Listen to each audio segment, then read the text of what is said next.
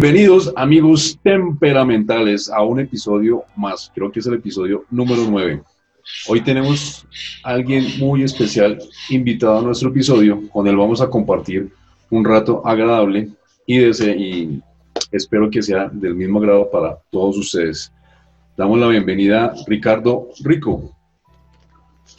¿Qué más, Fede? ¿Cómo está? ¿Cómo sigue todo por allá por Bogotá? ¿Qué Ricardo? ¿Cómo está? ¿Cómo van las cosas? ¿Cómo pues bien, hermano, aquí de la provincia del Tequendama más bien, todavía trabajando. Menos mal que estos políticos por acá son sanos todavía, pero no con el estrés de Bogotá, afortunadamente. Pero bien. Ah, bueno, me alegra mucho. ¿Y cómo hace ese Día del Padre? Bien, hermano, relajado y pues aquí en casa, hablando con usted. Pero bien. ah, bueno, me alegro. ¿Qué tal la familia? Bien, hermano, todo perfecto. Por eso es un buen Día del Padre, porque todo, todo está bien. Me alegro mucho. Así de simple. Bien. Bueno, Ricardo, ¿cuántos años tiene, Dios? Bueno, hermano, ya cumplimos 43. Uy, ya casi lo alcanzo. Ya 43, hermano, pero, pero sí, bien, bien, bien, bien vivido, dijo mi papá. Por lo menos. ¿Dónde nació Ricardo? Yo nací en Bogotá, pero fui criado parte en la mesa, hermano, porque eso fue una historia tan curiosa. Yo, como a los seis meses me trajeron para la mesa. O sea, soy más mes uno a la larga, hermano. Porque yo de Bogotá ni conozco mucho ni he permanecido mucho tiempo allá. Solamente en la cédula seguro como de Bogotá. Ah, la cédula sí la sacó. Sí, pero el resto, hermano, no. Yo soy más de la, ya soy más de la provincia. ¿Y en cuántos años lleva casado? Hermano, pues, a ver, con el primer hogar que tuve fueron casi nueve, diez años. Y ahorita de casado, casábamos para seis ya en el segundo lugar, con dos hijos, ya afortunadamente grandes, ya en la universidad, el otro terminando el bachillerato, pero bien, no, bien ahí marchando, afortunadamente. Yo estoy felizmente soltero, ya llevo desde el 2008. Bueno, pero está bien. Con dos hijos. Vamos bien. Sí, pues a veces son una pesadilla, pero pero ahí vamos. ¿Cómo está conformada su familia, Richard? No, mi esposa también es docente, o sea, ambos somos docentes del magisterio. Llevo como 15 años y ya un poquito más. Eh, ambos trabajamos en la misma institución, aquí en la Gran Vía, en el municipio de Tena. Eh, ella está en primaria, yo soy docente secundaria manejamos, yo manejo la secundaria, manejo en la primaria y, listo, ese es el hogar de hoy en día. Esa es, ese es la, familia de hoy en día, más mis, obviamente mis hijos que están, ya, pero el mayor ya está más en la universidad, está viviendo solo, casi, casi con la, con la familia Girardot. Y el menor, pues con la mamá. Pero bien, bien, todo marchando bien, afortunadamente. Los papás, pues aquí en la mesa también, juiciosos.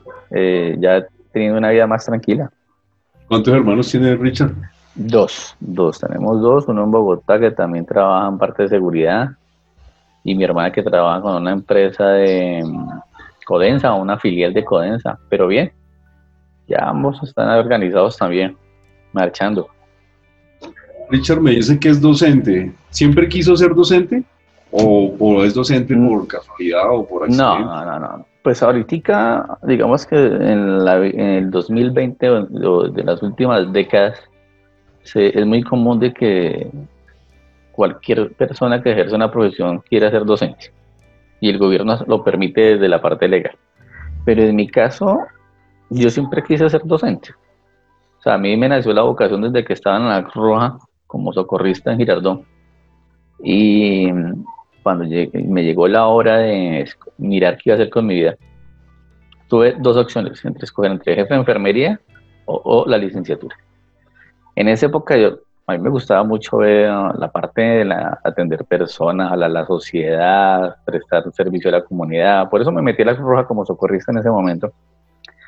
Pero mm, al ver de que era una carrera como o siempre ha sido una carrera muy mal paga. El jefe de enfermero en Colombia no es muy grato tampoco. Actualmente lo vemos con el problema de la pandemia. Entonces me fui por el lado de la licenciatura que también tiene contacto social, tiene servicio a la comunidad y, me di cuenta desde siempre que sí me gustaba, porque cuando yo tenía que trabajar capacitando a gente en la Roja, era un lado indirecto de ser docente. Entonces me di cuenta de que sí, que era mi vocación. O sea, 100% lo disfruto. es más, soy de los pocos docentes que yo creo que entran a un salón hoy en día y no se sienten aburridos en, en una clase. Porque créame que en esta profesión hay gente que dice, voy, voy para 11, no, no quiero entrar. Entonces, eh, yo todavía soy de los que por lo menos sí me gusta ir a los salones, me río con los estudiantes, y digamos que tengo una buena empatía con ellos y eso me ha permitido pues hacer bien mi trabajo. Considero, no, no es por, así como es el cuento. Los terceros pueden dar fe de que el compromiso que se tiene con la profesión es bueno. Y, y, a veces es demasiado, porque tiendo a ser a veces muy exagerado con el compromiso con el trabajo pero, pero sí, siempre fue, fue una, buena vocación y, creo que voy a terminarla con aguante. Súper. ¿Y cómo le ha ido con sus clases en, esta, en este encierro? Porque yo me he dado cuenta, por lo menos en el caso de mis hijos, que muchos profesores manejan el tema de sus clases, ni siquiera ellos mismos preparan sus clases, sino que bajan videos de YouTube, les mandan correos a, a mis hijos, aquí está la clase de hoy, haga la tarea, son los ejercicios. ¿Usted cómo maneja ese tema? ¿Usted prepara la clase? ¿Usted hace eso? Pues a ver, Federico, lo que pasa es que son situaciones complejas. Lo uno, porque el sistema educativo colombiano no está preparado para eso. Aquí tocó improvisar de un momento a otro.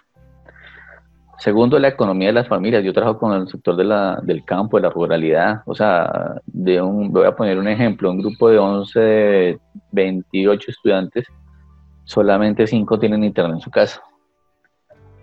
Eh, el resto solamente tiene redes sociales, WhatsApp, Facebook. Entonces el magisterio colombiano, por lo menos en esta zona del país, nos ha tocado ser creativos. Y creativos en el sentido de que sin dejar de dar una buena clase con calidad, tratar de que el estudiante le llegue el conocimiento. En cuanto a mi caso personal, pues la verdad es que como yo siempre, siempre me ha gustado la tecnología, yo no he tenido mucho problema para eso. Mm, yo, les yo les hago mis propios videos tutoriales, porque sucede que las temáticas que yo oriento que la de español implica que yo les haga un proceso. Entonces, cada taller se le hace un video tutorial desde mi perspectiva como docente, para que ese proceso se pueda dar, para lo que yo persigo que el estudiante aprenda se dé. Si yo le coloco un video en YouTube, difícilmente me va, le va a aclarar conceptos, pero no me va a permitir evaluar el proceso que yo necesito que él aprenda. Por ejemplo, le voy a dar un ejemplo así como sencillo. Eh, a mí me toca orientar mucho la norma APA séptima edición en redacción de textos, especialmente en ensayos argumentativos. Y eso es muy engorroso porque APA tiene muchos detalles de estructura, ¿no? que la bibliografía va de cierta manera, el uso de sangrías, el uso de las citas textuales, eh, cómo son las márgenes, todo eso lo puede el estudiante aprender en, un video de YouTube, pero lo que yo necesito es que la parte que aprenda esa teoría de la norma APA aprenda a argumentar y a redactar. O sea que no me sirve el video de YouTube porque no le enseña la construcción de un argumento, sino le enseña la norma nomás. Entonces, por eso me toca a mí, de pronto en biométrica sí he tratado de hacer unos videos particulares para que ellos puedan aprender lo que yo necesito, obviamente, y lo que sé que les va a servir para la universidad. Ese es un ejemplo de tantos, ¿no? Pero realmente sí se ha dado el caso de que hay compañeros docentes que no están acostumbrados a la tecnología y obviamente pues tienen que buscar la parte práctica de, la, de las cosas y es más o menos lo que usted cuenta, ¿no? Entonces yo no domino mucho la tecnología, entonces me voy por la fácil, le mando un enlace a YouTube y listo, ¿no? Pero pues en, en mi caso particular, que tengo que ser como muy ñoño, dijo una compañera mía, no, hay cosas que, que, me tocan hacerlas más como a mi estilo y entonces por eso me he preocupado más por aprender de tecnología, aplicaciones, descargar programas, Afortunadamente mi hijo también me ayuda con esa parte, que él maneja también mucho esa parte desde de la ingeniería de sistemas. Entonces tengo un buen soporte por lado y lado para poder brindarles un mejor servicio dentro de las posibilidades. Buenísimo. A mí me ha tocado con unos compañeros de mis hijos, hablemos de caso específico de matemáticas, me ha tocado dictarles clases a mis hijos y en compañía de sus compañeros por Meet explicándoles por qué las clases que mandan los profesores no son las más adecuadas y, me pongo yo a mirar los videos de ellos y realmente no lo entiendo un carajo. Entonces me ha tocado a mí ponerme en esa labor de docente en algunas materias con mis hijos y sus compañeros y ha funcionado. Bueno, pues si quieres, eso, eso mire, deje cuenta que esas experiencias mm, en la vida de un ser humano no son malas, son muy significativas, porque es lo que hablábamos la vez pasada en algún momento de la metacognición. Cuando uno descubre de qué manera poder orientar un proceso de conocimiento y cuando lo logra transmitir, o sea, es decir, comienza a generar una didáctica, eso enriquece al ser humano, independientemente de la, la finalidad. ¿no? Pero sí, muy bueno el ejercicio. Sí. Richard, cuénteme, mm, ¿alguna frustración en su vida, en su campo personal, profesional? Pues hermano, a ver, venga, le cuento cómo, cómo es el rollo conmigo en cuanto a la parte, digamos, de, de ver las cosas, ¿no? Yo en todos estos tiempos de carrera de docente, uno como que hace un pequeño curso de psicología básico porque lidiar con gente todos los días, a toda hora, eh, eh, y tratar de mantener un punto de equilibrio, es como si usted con el transcurso del tiempo, con toda la teoría que usted le termina haciendo un cursito de psicología básico a la larga. Yo digo que al ser humano lo primero que le deberían de enseñar es a ser resiliente en la vida. O sea, uno como padre desde, el hogar, lo primero que debería enseñar es la resiliencia. ¿Por qué? Porque lo tomo desde ese ángulo y para poderle contestar. Porque cuando el ser humano tiene resiliencia, aprende a ser resiliente durante, su vida, eso no es uno que se aprende en un solo momento de la evolución y del proceso de crecimiento, comienza a tener algo que tiene una, al tener una muy buena autoestima. Al tener una muy buena autoestima, aprende a superar todo lo que se le avecine de en adelante en su vida, todas, todas las dificultades o aprende a asumirlas. Y como eso no se ha dado, o sea, la gran mayoría de nosotros los padres, mm, digamos que un poco caemos en cuenta de la importancia de la resiliencia, pues genera, le genera al ser humano ese efecto de frustración. En mi caso particular, mire que han sido pocas las veces que quizás me sentí un poco frustrado, más bien digo yo que he tenido situaciones incómodas. ¿no? Eso es como cuando hablamos de, ¿Qué me ha hecho sufrir, por ejemplo. Exactamente. ¿Sí? por ejemplo, tomémoslo por ese lado también, ¿no? Entonces, si usted me pregunta a mí que si yo he sido, tenido momentos de sufrimiento, yo le digo que no. Yo lo que he tenido son momentos de incómodos, que he, tratado de aprender a sobrevivir.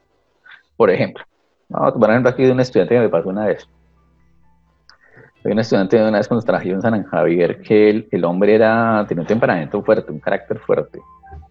Y un día no sé qué le dijo un compañero del pie, ah, que estaba sentado al pie, porque eso me enteré fue después.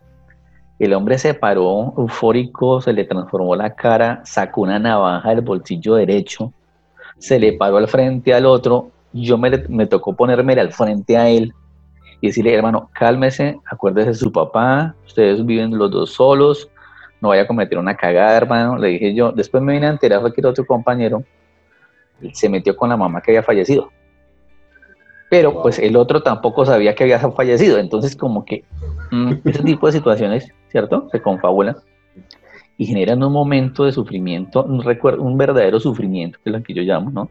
Entonces, no es lo mismo que a un estudiante le roben su efero, que le pueda dar mal genio, a que pierda un familiar. O sea, ahí no hay, entonces, cuando se me pierde un lapicero, se me daña el celular, me, me puede dar mal genio, pero no me da sufrimiento. Mientras que cuando tengo un impacto que me trasciende en la vida, de pronto una situación que realmente impacta mi vida por mucho tiempo, puedo decir que estoy sufriendo o mantengo en un estado de sufrimiento de, algún nivel. Entonces, imagínense que todo eso me hace pensar de que definitivamente cuando uno no le enseña a ser resiliente, cualquier cosa en la vida se vuelve objeto de sufrimiento sin necesidad. O sea, hay personas que pues, de pronto tienen un carácter sensible, que eso es diferente, pero no viven sufriendo. ¿no? O sea, como el caso de mi cuñada, de que ya no puede ver una película triste porque ya está vergueando. ¿Cierto? Entonces sí, ella es sensible, pero no es que se la pase no se la pase sufriendo todo el tiempo de su vida. Entonces, entonces mire que es curioso esto porque cuando el ser humano no logra mantener una preparación de la, para ser resiliente en la vida, para saber manejar las situaciones difíciles, genera un vacío en su propia en su propia forma de ver el mundo y esa autoestima que debe fortalecer día a día la tiene más baja. Entonces muchos de los factores en los que estalla la gente y termina como cagándola literalmente es por esa baja autoestima. Es el caso de este estudiante, por ejemplo, el chino no, el chino entró en un momento de él sí entró en un movimiento de sufrimiento, porque se le metieron con ese gran dolor profundo de su madre y hombre, ahí sí yo puedo decir, él sufrió ahí. Pero si a ese mismo muchacho le hubieran robado el celular, hombre, se llena de putería, pero más que nada, hay que Sí, le dio, exacto, no pasa de ahí, no saca su navaja ni comienza a decirle al otro, bueno, hermano, píntela. No, entonces mire que es que a veces uno como que no diferencia mucho las emociones que, o, la, o la, como la conceptualización de qué puede, no puede estar pasando. Por eso cuando usted me pregunta por una frustración, yo digo, hombre, pues frustraciones como tal que me hayan generado la, la vida como tal, no. He tenido situaciones incómodas, sí, pero si hubiera sido frustración estaría quedado marcado, hermano. Todavía tendría, todavía tener toda esa marca viva.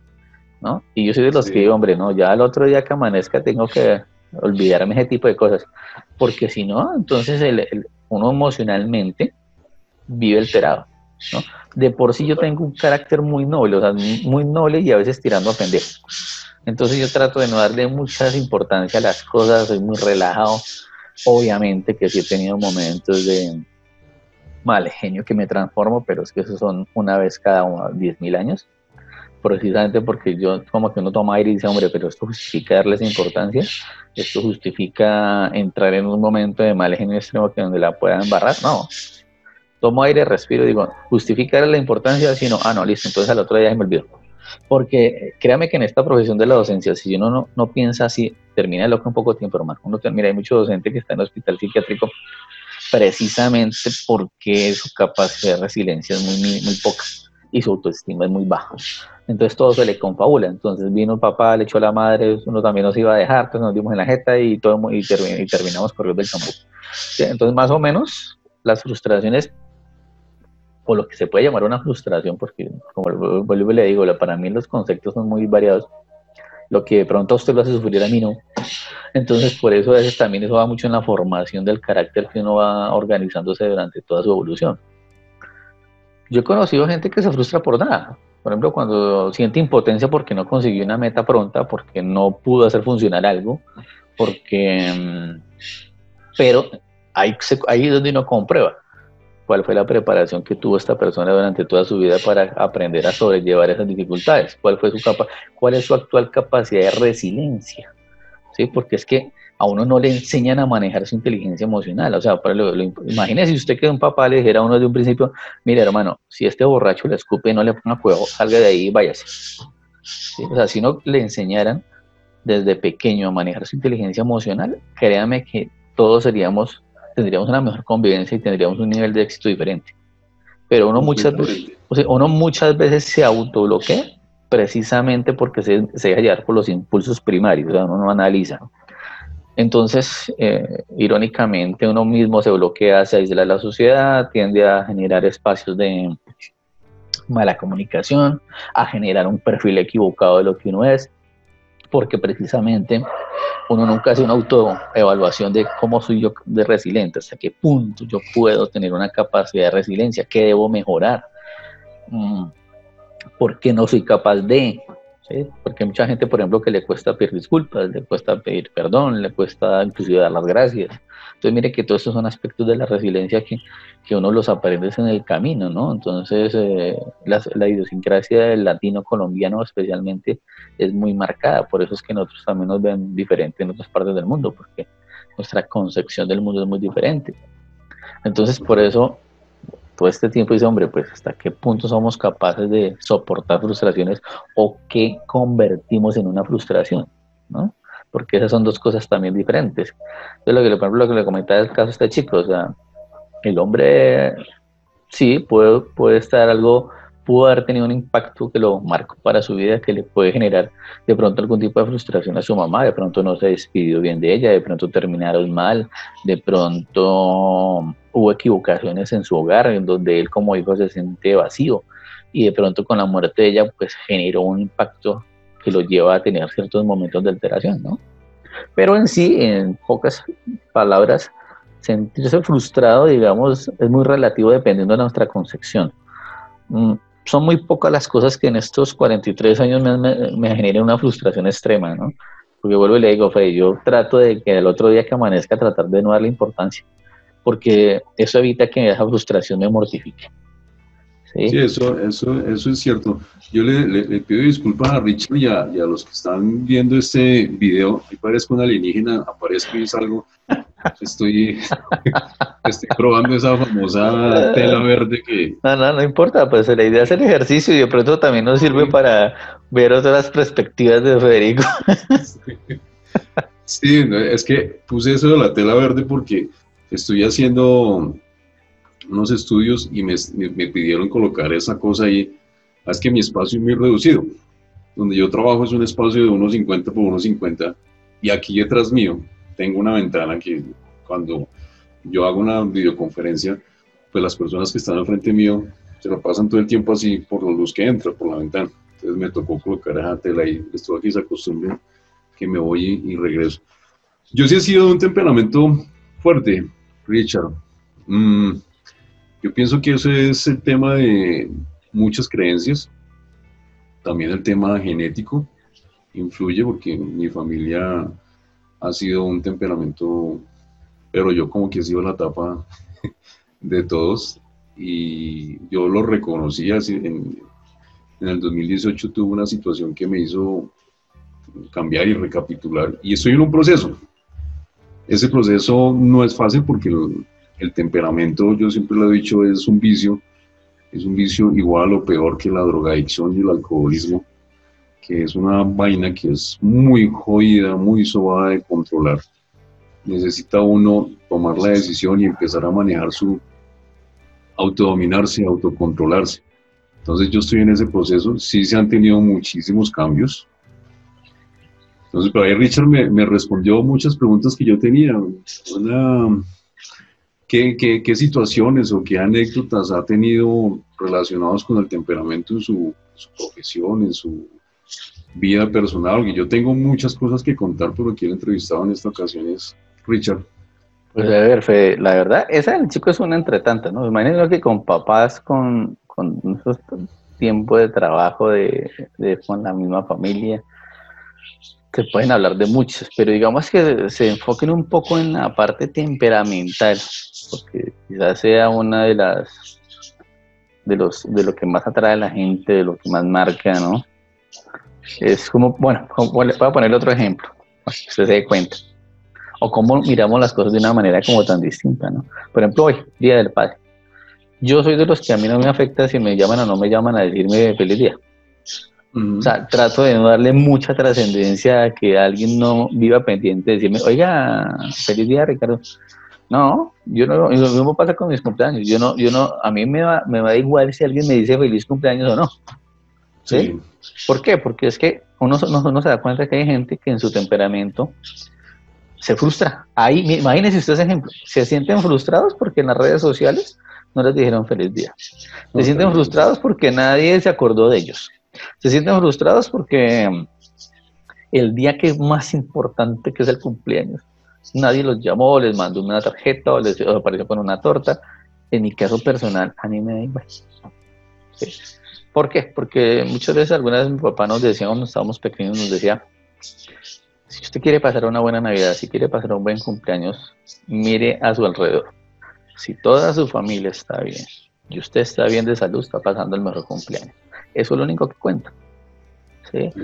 ¿sí? Entonces, ¿para qué me voy a estresar yo si amigazo de años de la universidad con el que jarté no se acordó de mí ese día?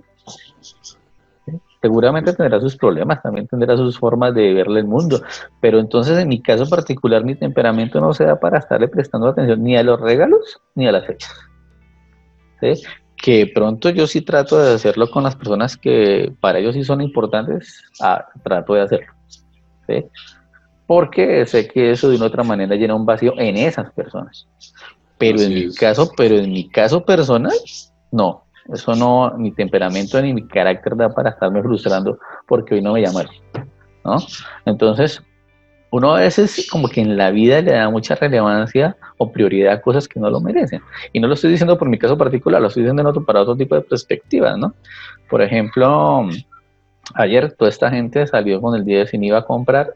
Hombre, ¿por qué no analizan ellos desde su perspectiva Sí, ¿qué es más frustrante? ¿Endeudarse con un televisor de 65 pulgadas y traerse el COVID a su casa y después estarse quejando de que infecté a toda mi familia? Eso sí, yo digo que eso sí sería una, una, una muy buen motivo frustrante frustrado, porque esa falta de autocontrol personal que uno tiene a veces, dice, de, la parte impulsiva del ser humano, porque digo que todo, de todas maneras uno cuando está con cierto grado de mal genio tiende a ser impulsivo.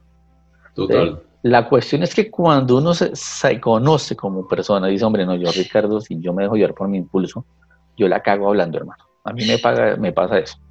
Las pocas veces que yo entro en cólera, en estado de mal genio, yo soy supremamente ofensivo. Entonces, cuando, como yo ya me conozco y me veo en una situación alterada, de que me siento alterado por alguna cosa, entonces yo prefiero irme o callarme y salirme. De esa manera evito un conflicto que lleve a una cosa que era innecesaria llegar a un momento extremo. ¿no? Voy a poner otro ejemplo muy curioso. Había el, manejo del temperamento.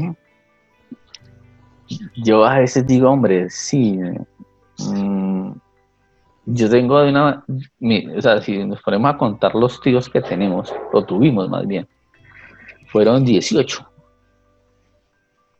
genéticamente uno dice, hombre, si de pronto por allá en lo más profundo de los seres uno va heredando cierta genética de ese temperamento. De pronto mi hermano es más temperamental que yo, por ejemplo. Él sí es más impulsivo, más, más dado a, la, a dejarse llevar. Sí, lo mismo mi hermana. Digamos que yo soy más del lado de la genética por el lado de mi mamá, porque no, yo soy muy relajado. Entonces, le bajo mucho a la presión cuando me siento así como estresado, entonces prefiero quedarme callado y salgo. Mis hermanos no son así, son más, más fuertes de carácter. Pero lo curioso de esto es que uno se pone a leer y uno dice, hombre, uno lee resiliencia. Ve, hay muchos estudios que hablan que la resiliencia mm, se podría decir que es la parte fundamental donde el ser humano lo deben de focalizar y que eso permite una buena, una, una sana inteligencia emocional. Y y aquí conlleva algo muy importante. El ser humano, cuando no maneja su inteligencia emocional o le cuesta manejarla, deja de explotar su capacidad profesional. Me explico. Puedo yo ser el mejor docente del planeta, puedo ser un matemático puro, puedo ser una persona que maneje bien el lenguaje, pero si mi carácter no me permite enseñarlo, pues de nada me sirve. ¿Por qué? Porque mi nivel de resiliencia es tan bajo que no me permite transmitirlo. Entonces, mire que esto trasciende un poco a, las personas y de pronto nunca se sienten a analizarlo.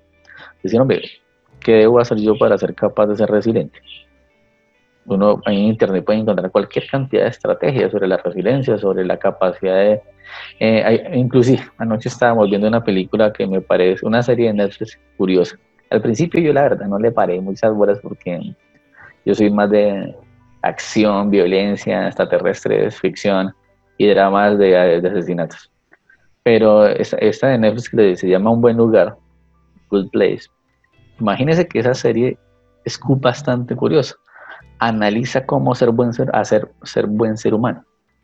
Y me pareció curiosa porque los capítulos precisamente tratan temas filosóficos y todos lo focalizan alrededor de cómo ser un buen ser humano. Entonces ponen el ejemplo de qué debo hacer yo para llegar al, paraíso aparente y qué ¿qué hago yo para, qué hago yo para cuando supuestamente tengo que llegar al infierno? Entonces, imagínense que el concepto de ser, ser, aprender a ser un buen ser humano. Y yo digo que eso tiene que ver mucho con la capacidad de inteligencia emocional, tiene que ver mucho con la capacidad de resiliencia, porque yo no me despierto todos los días diciéndome a mí mismo, bueno, hoy qué voy a hacer para ser buen ser humano, qué es lo que uno debería realmente ser. Mm. No, usted simplemente se levanta y vive pero si, cómo ser, ser un buen ser humano con mis hijos, ser un buen ser humano con mi familia, ser un buen ser humano con mis eh, compañeros de trabajo, con mis estudiantes. Hombre, si yo hago un alto en el camino y digo, de verdad, ese término es bastante fuerte, ¿cómo ser un buen ser humano? Ahí uno entra en una reflexión y dice, hombre, ¿yo soy un, ser, un buen ser humano? Porque yo también puedo preguntar eso, ¿hasta qué punto yo soy capaz de ser un buen ser humano y cómo puedo permitir que otros sean unos buenos seres humanos? Y esta serie, que es bastante curiosa que les cuento que está en Netflix, A Good Place, mm, lo pone uno a pensar, hermano, porque pone situaciones cotidianas, pone situaciones de relaciones de personas, cómo, que se considera un pecado, qué no se considera un pecado, qué es lo que se considera malo, bueno, que cuestiona qué es ser un buen ser humano y, y qué aparentemente hace la gente para considerarse un, buen ser humano. Mire que hay un caso aquí, aquí en, una inspección, vía La Esperanza, una finca que se llama La Ponderosa. Vi un pensionado de, de Bavaria que le hicieron una traqueotomía porque el hombre tenía cáncer de garganta. Y el viejito, antes de morirse, quería aprender a manejar computador. Entonces me dijo a mí, y yo me iba hasta allá a enseñarle a manejar computador. El hombre se compró un computador, ya tenía como 80 años, hermano. El hecho es, y por qué traigo este ejemplo a colación, es porque él tenía, en dos momentos, él se vio una muerte mandó a llamar al sacerdote, le dieron los santos óleos. Y en esas transiciones de su fallecimiento, él quería hacer las cosas buenas, seguramente para tener una conciencia tranquila en el momento en que se muriera. Entonces él, él vivía pendiente de quién ayudar. Que la niña allí la vereda talita no sale, le decía a la mujer y ellos se los compraba pero para mí era como un sentimiento de culpa, como con todas esas faltas que tenía en la exacto, esa conciencia que tenía durante 80 años de vida. Y bueno, yo estoy que me muero, pero quiero hacer cosas buenas como para que cuando llegue arriba las cosas no vayan, no vayan tan, tan mal, ¿no? Mire la concepción. Entonces yo asociaba todo eso con esta serie y decía, oiga, ¿verdad? ¿Será que no, con medida que va, llegando, va acercándose a la muerte, como que quiere hacer las cosas buenas que no hizo en toda su vida? Entonces, como que borrar, bueno, coger un borrador, ¿no? Venga, borro todo lo malo que he hecho y hagamos cosas buenas a ver si, si me vuelvo un buen ser humano, ¿no? Entonces, imagínese, mire lo trascendental. Pues digo, a veces si uno analiza un programa, termina hasta haciendo unas reflexiones muy profundas frente a todo.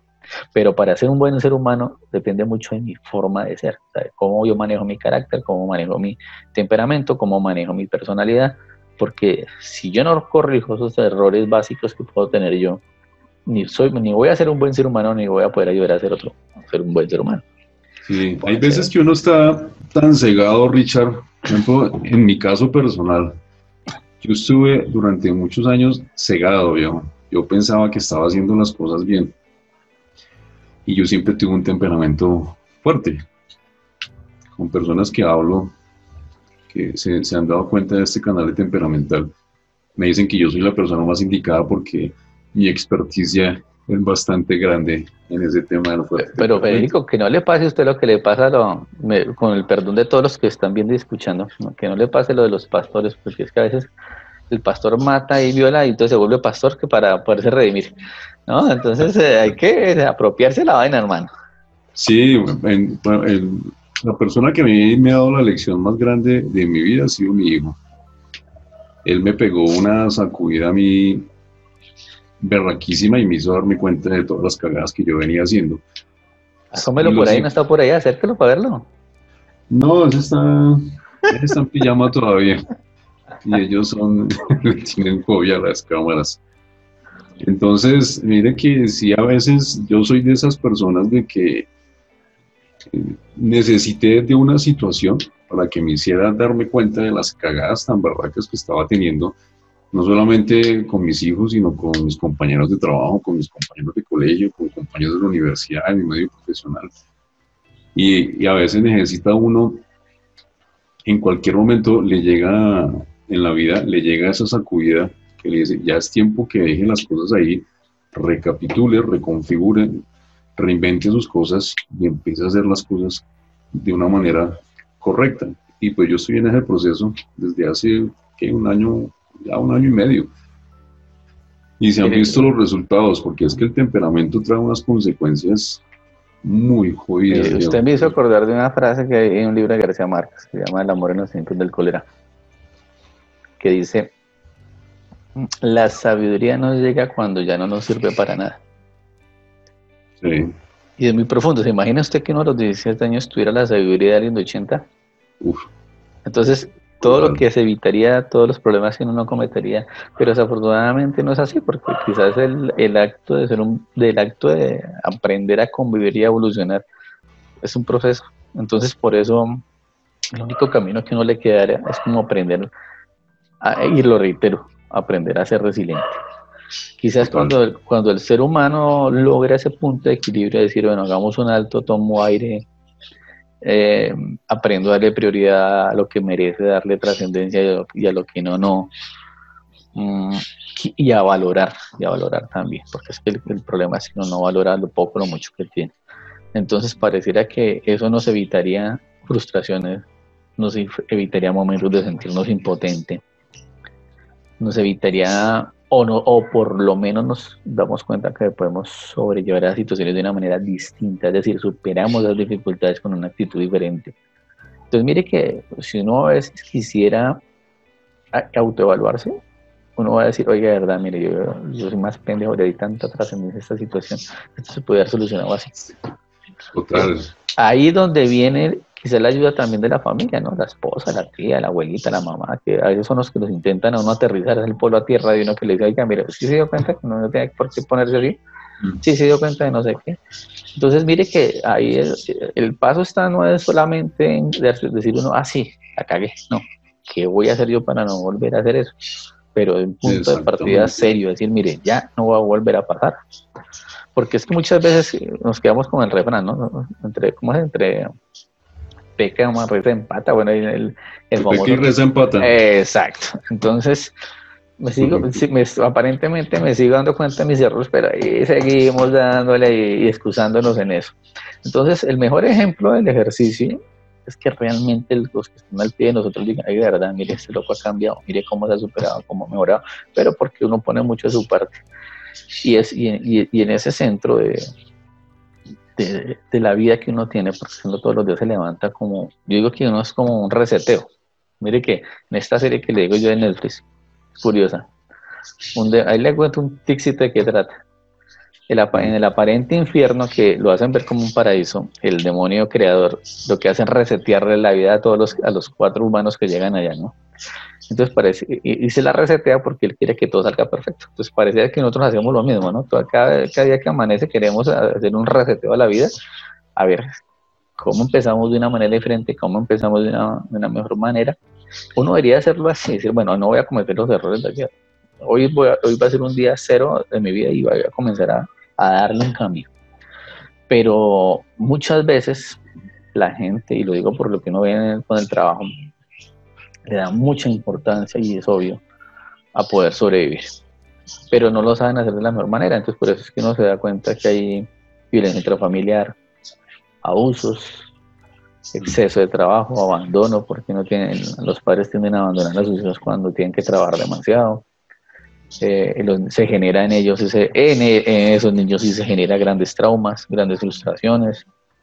Quizás no un dolor intenso todavía porque tiene que ser algo más impactante, pero sí se comienza a generar, a formar un temperamento muy agresivo en ellos porque es la consecuencia de esa sociedad que hace que el ser humano trabaje en exceso, que sea consumista, ¿no? Y, desafortunadamente el nivel de educación de los colombianos de los estratos 3, 2, 1 a veces no, no les permite darle la importancia a la educación, sino pues obviamente a tratar de solucionar sus problemas primarios de supervivencia. Y, y, se les olvida, y se les olvida la importancia de que se debe seguir formando una sociedad resiliente. Tantos años de guerra nos demuestran también eso, ¿no? Y, y la corrupción de este país y bueno, todos los factores sociales y económicos que hacen que cada ser humano genere un estado emocional cada vez diferente. En esta cuarentena, también nos hemos dado cuenta cómo le cambia la forma de ver el mundo a la gente, qué tan resilientes se ven y qué tan violentos. Mm, pero no es culpa a la larga, no, cualquiera dirá, no, pero es que no es culpa de nadie. La, misma situación nos lleva a eso, pero yo me pregunto, antes de la cuarentena seguíamos igual. Idéntico. y, y, hay muchas personas que en esta época de cuarentena siguen en lo mismo. Por ejemplo, el día, de, el día sin IVA. Las personas se quejan de que no hay plata, de que no hay trabajo, y fueron y se pegaron a que deudas tan terribles como comprando.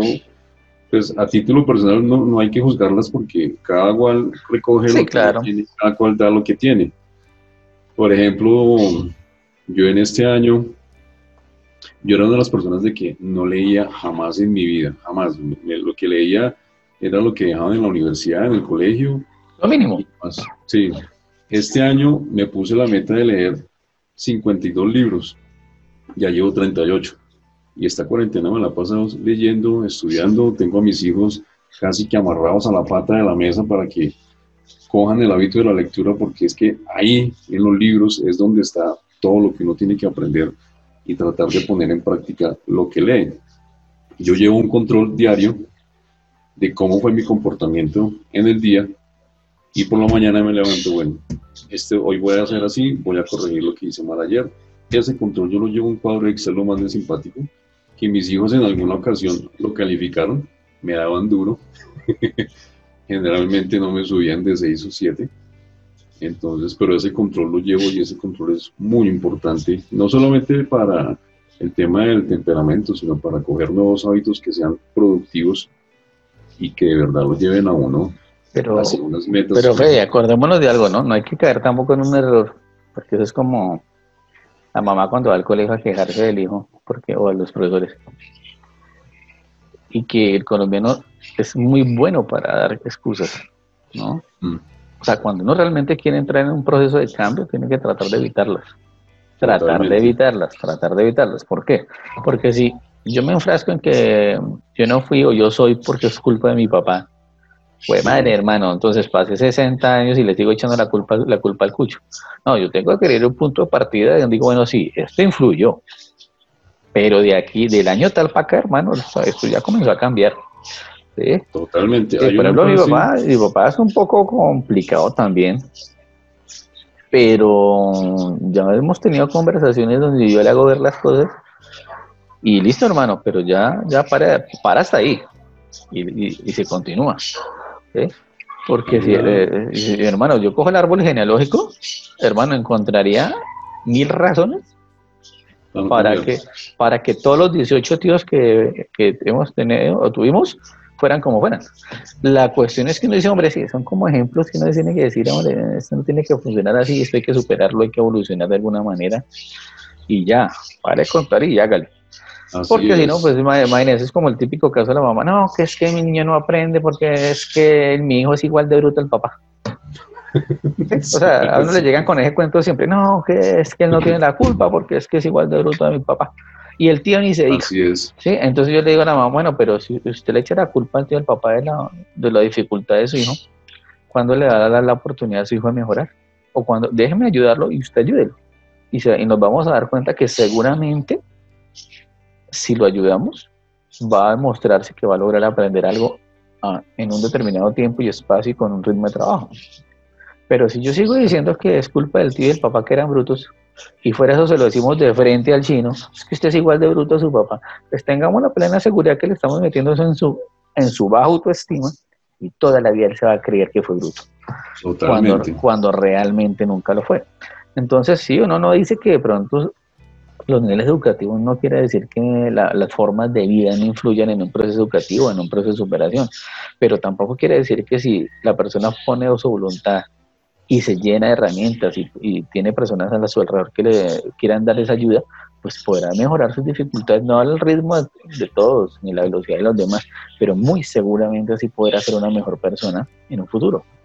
Y, y, ese es el problema de que a veces nosotros no creemos en esas posibilidades. Mire, a las personas nos pasa algo muy chistoso que es la estigmatización. ¿Qué es eso? que a veces nos dejamos llevar por la primera impresión con un estudiante y, y es el típico caso del profesor que dice, no, es que fulanito de tal, no, esa es una tapa, ese no sé qué, esto ya quedó marcado el chino. Pero cuando uno rompe esa estigmatización y dice, no, esperemos que ese, este chino de pronto puede mejorar, hagámosle por este lado, inventémonos esta vaina a ver qué pasa, hablemos con la mamá y resulta que el chino despega. Entonces eso mismo le pasa a cualquier ser humano, uno a veces como que se estigmatiza a uno mismo, estigmatiza a los demás y como que uno le da la oportunidad de un momento de cambio, de un momento de una esperanza de, de, poder cambiar las cosas. Entonces todo el mundo dice que Rodríguez es el peor y pues el hombre se lo cree y todos no lo creemos y nunca le damos la chance de que Rodríguez sea diferente. Entonces, entonces por eso mismo se da cuenta que uno a veces dice, hasta qué punto influye la familia, hasta qué punto influye, influye la sociedad, hasta qué pues, razón tiene el filósofo, de alguno de la, gran contradicción de los filósofos, ¿no? El hombre nace malo por, por la sociedad o porque nace malo. Entonces lo mismo podríamos decir, entonces el hombre es de un carácter fuerte por toda su familia o porque lo hizo la, o lo volvió la sociedad. Entonces, mire que todas esas variables, en ese si nos ponemos a analizar todas las posibilidades de qué factor influye en el carácter de un ser humano, tendríamos que ahondar en todas las teorías psicológicas, parapsicológicas de, y, establecer casos particulares y situaciones muy concretas, ¿no? No es lo mismo la vida de un pobre chico que vio masacrar a su mamá y a su familia. Imagínese este concepto, ¿no? Hay una propaganda que sale ahorita en televisión de una de las masacres, no sé si es la de Bojayá, donde dice el señor, muy tranquilo, en esa masacre cayó mi esposa y mis cinco hijas. Uy, madre, cuando yo escucho eso digo, hombre, el hombre sí debe tener un sentido de sufrimiento interior muy alto, ¿cierto? Eso sí yo sí considero que es un sufrimiento, pero no que me pierda el celular, hermano. Eh, eso me da mal genio, pero, pero para mí el concepto de sufrimiento es algo que tiene que ser algo muy, pero muy fuerte. Entonces, ¿qué ha hecho, qué, qué apoyo recibió ese ser humano? Que le matan a sus cinco hijas, que le matan a su esposa y ahora se tiene que continuar adelante. Entonces, a eso es donde voy. Entonces, ¿él, tendría la justificación para volverse un mal, un mal ser humano? ¿O por el contrario, tiene que tratar de seguir siendo un buen ser humano porque la sociedad le quitó a su familia? Entonces, mire, mire lo importante de que a veces la excusa, ¿no? Entonces él podría decir divinamente, ah, bueno, como a mí me mataron a mi familia, yo voy a comenzar a matar y voy a volverme una porquería en esta sociedad y voy a hacer que me maten. Porque el colombiano y el latino tienen esa situación de que las excusitis. Entonces, como a mi familia me la mataron, yo también voy a volverme un bandido y un malandro. O por el contrario, puede decir, puede continuar con su vida diciendo, voy a ser un buen ser humano, voy a tratar de seguir viviendo, voy a superarme. Entonces, mire esas dos, esos dos polos tan grandes que se presentan. Hasta qué punto el carácter de un ser humano le puede dar una identidad propia para ver las cosas y superar las dificultades. ¿En qué convergemos? En la resiliencia, en la capacidad de tener una buena autoestima, en que mi autoestima sea tan fuerte que me permita superar una dificultad o sobrellevarla si no la supero, por lo menos la voy sobrellevando. Pero esa formación, realmente uno dice, hombre, eso, viene de casa, viene de la infancia, viene de... Se fortalece con la adolescencia, se fortalece con la madurez, porque ya uno dice, hombre, pues sí, yo tengo que mejorar tal cosa y lo hago. O venga a ver aprendo y lo mejoro y lo corrijo. Pero si mi autoestima es tan baja, donde cualquier persona que me insulte, yo automáticamente ya me deprimo, cualquier cosa, me usted es feo, ah, sí, soy feo, ah, usted es gordo, uy, sí, soy gordo. Entonces, como que a veces esa falta de carácter también nos debilita demasiado y esa autoestima no se fortalece. Yo he conocido gente que tiene, puede tener un temperamento fuerte, tuve un compañero en el ejército así, pero también tenía una autoestima supremamente baja. mire esta combinación. ¿sí? Al hombre no se le podía decir nada porque se deprimía. Pero si usted le iba y lo saboteaba, se emputecía y le daban una jeta. Entonces uno decía, qué carácter tan pesado, hermano, pero a la vez tan susceptible a las cosas. Entonces uno se pone, y me puse a averiguar en la vida, se llamaba Martínez, Pedro Martínez. Y el hombre realmente lo que le pasaba era que tenía un vacío en su, vida, tenía una autoestima muy baja. Entonces él para su modo de defensa era la agresividad. O sea, el modo de demostrar ese vacío interior era su agresividad. ¿Por qué? Porque tuvo una familia muy complicada, tuvo problemas de violencia intrafamiliar, pobreza. Y obviamente cuando alguien crece bajo esos criterios extremos, pues cualquier persona que intenta humillarlo, le automáticamente le disparaba esa violencia. Entonces mire que llega un momento en que cada persona tiene, es un caso particular de temperamento, muy susceptible a ser moldeable, a ser posiblemente a superar sus propias dificultades. Obviamente dejándose ayudar, porque es que el primer paso es la aceptación de que hay algo que cambiar. Correcto, eso es lo más importante. Sí, y sin eso es complicado. Entonces, eh, le voy a comentar otro caso más complicado, hermano. Mm, ojalá me perdonen mis hijos por lo que voy a decir, porque de todas maneras los ejemplos son válidos, pero a veces es fuerte. La, la abuelita de mi hijo, de mis hijos, ella tomó la decisión de suicidarse. Y es un ejemplo de los que yo digo, hombre, eh, hasta qué punto la, el nivel de sufrimiento o de pronto su carácter la llevó a eso, a sentirse un poco, no, a no tener esa capacidad de resiliencia, a no sentirse quizás apoyada, em, a verse con muchas frustraciones, con muchos mm, vacíos de espirituales y emocionales Entonces, cuando alguien llega, llega a este límite de, quitarse la vida, uno una reflexión y dice, ¿qué pasó ahí? O sea, si yo la vi hace unos meses, hermano, estaba bien, yo la veía bien. Y uno dice, ¿dónde está el problema? Entonces uno dice, hombre, pero yo leí una estadística hace unos, hace un tiempo de que antes de esta cuarentena, el año pasado, los índices de suicidio en el país eran en menores, en adolescentes y en adulto mayor. Entonces, imagínense que por qué los adultos mayores en Colombia estaban optando por esta opción del suicidio, como yo digo que como una manera de escape o de cansancio de su propia vida, ¿no? Y el adolescente también entra en una etapa de crisis donde llega ese momento, quizás porque se siente incomprendido, acosado, violentado, porque no ve esperanzas y porque su autoestima sigue en el suelo. Entonces imagínense que todo, todo, estos casos que hemos hablado el día de hoy, convergen mucho en esa inteligencia emocional, cómo la fortalecemos, cómo la logramos eh, que crezca día a día, cómo evitamos que una persona llegue a un extremo de dos si realmente se siente apoyada, se siente valorada, hasta qué punto esa persona también tiene que apoyarse en ella misma y decir, no, hombre, no, yo voy a cambiar mi vida, esto está así, pero hagamos algo, pero no voy a llegar a ese límite, todavía hay gente que me necesita. Entonces, entonces uno hace una reflexión de esta y no dice, pero ¿qué ocasiona que alguien tenga esa necesidad de morir?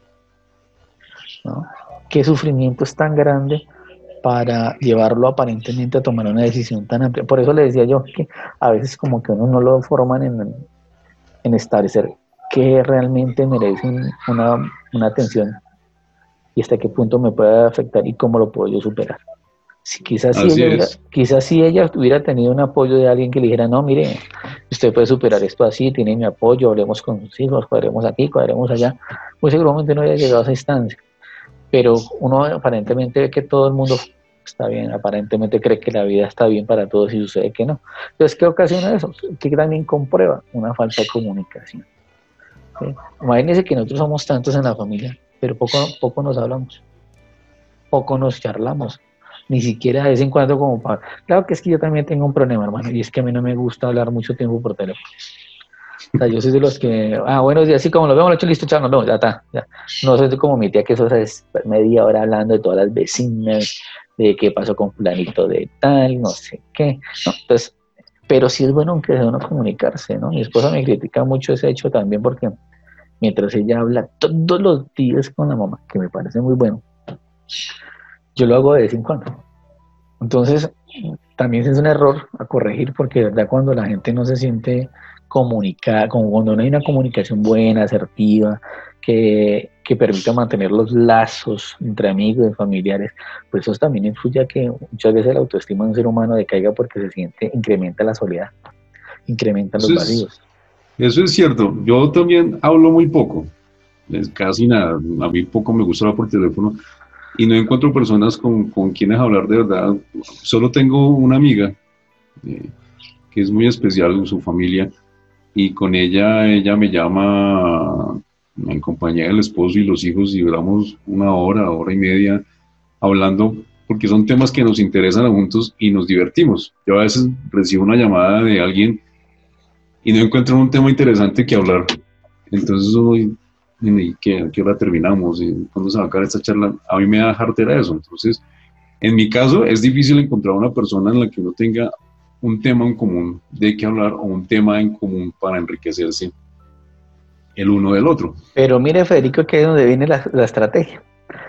Usted toca algo muy claro, sí. Uno a veces se siente incómodo porque no tiene con quién charlar a su altura, por vuelvo así, darle un, término, ¿cierto? De hablar de algo, de un problema social, alguna situación que se esté dando a nivel mundial. Pero también es bueno hablar con la gente, eh, con la gente que no tiene ese punto de vista. Pero le doy, por ejemplo, un ejemplo muy marcado. El esposo de una de mis hijos es muy parecido. Pero entonces, como no tienes mucho discurso, mucho conocimiento de alguna temática, yo simplemente le digo, oiga, ¿qué hermano? ¿Qué más? ¿Cómo sigue el trabajo? No sé qué, para allí, para allá. Ah, ah bueno, ¿y qué? La familia, el clima. Tengo que hablar de, hablarles del clima, del tiempo, las relaciones, preguntarles al estilo de la tía Maruja, así, ¿qué hubo? ¿Qué más? Y la familia y los niños, y no sé qué. Ah, bueno, listo, ya.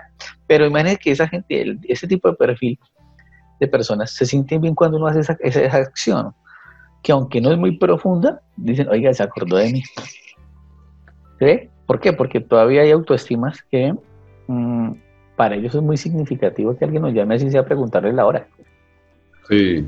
Entonces, como para mí, no, o sea, pues, muy parecido, ¿no? O sea, si a mí me llaman y de pronto me llama a mi profesor de una profesora de, de literatura que tuve muy buena, pues yo seguramente podría poder hablar con ella eternidades por teléfono, por Skype, por cualquier medio pero aún así yo trato, yo a veces de los que a veces me, ha tocado corregir esto, porque yo a veces llamo a los abuelitos de mis hijos, llamo a X persona y le pregunto cómo está su estado de salud y no sé qué, porque sé que para ellos es significativo que alguien se acuerde de ellos y porque ese día que nadie llamó y que de pronto hay un instante de soledad, pues reconforta un poco. Entonces esa sería una invitación, ¿no? A veces uno tiene que cambiar ese carácter como tan cuadriculado de que, bueno, este no, con esto no hablo mucho, pero Pregúntale cómo anda. Sí, Con, eso me, con eso me tomé el tinto acompañado con la llamada y listo. Entonces, mire que ese tipo de cositas que uno también hace por el corre-corre del día, porque es que la monotonía del ser humano es muy grande. Y a mí me ha pasado. Mi esposa me dice, ¿ya llamó?